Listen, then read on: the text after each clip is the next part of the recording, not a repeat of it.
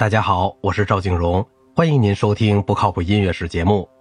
喜歌剧的浪漫主义类型发展成为一种新的题材，我们也许最好称之为抒情歌剧。抒情歌剧介乎轻松的喜歌剧和大歌剧之间，就像喜歌剧一样，它也是通过旋律来打动人的。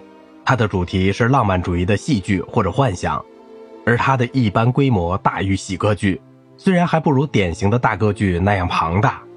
在当时，人们所喜爱的一部抒情歌剧是昂西·卢瓦兹托马的《迷娘》，但这一个题材最著名的范本还是夏尔·古诺的《浮士德》。它作为一部喜歌剧，于1859年首演，既是采用道白的一种形式，后来作曲家把它改编成现在熟悉的有宣叙调的形式。古诺聪明地把自己限制于歌德剧本中的第一部分，主要是处理浮士德和格雷青的悲剧性爱情，其结果就成为一部比例适当的优雅抒情风格的作品，有着非常吸引人的旋律，有足够的表现力而又不过分的堆砌。古诺的另外一些舞台作品，还有歌剧《罗密欧与朱丽叶》和一些曲调优美的喜歌剧。古诺的追随者中有一位比较著名，他就是卡米尔·圣桑。圣桑最重要的戏剧作品就是圣经歌剧《参孙与达利拉》。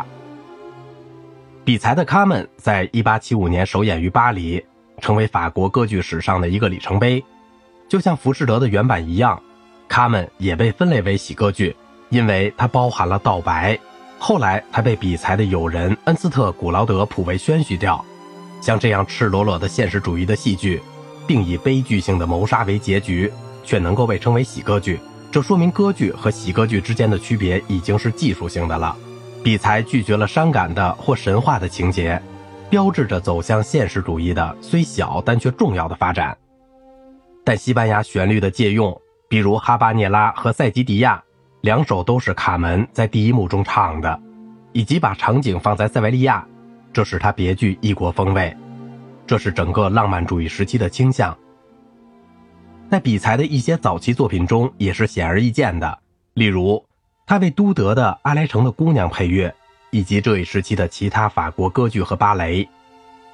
半音和声、突然的调性转换、九和弦、肖邦和李斯特的词汇。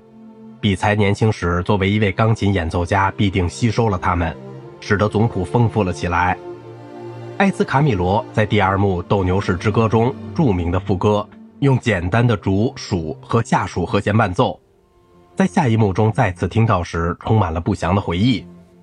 该片段已经成为研究半音对位与和声的一个课题了。它的配器大部分依赖于铜管和木管乐器，它们加强了戏剧的效果。好了，今天的节目就到这里了。如果您喜欢我的节目，请您点赞、收藏并转发我的专辑。我是赵静荣，感谢您的耐心陪伴。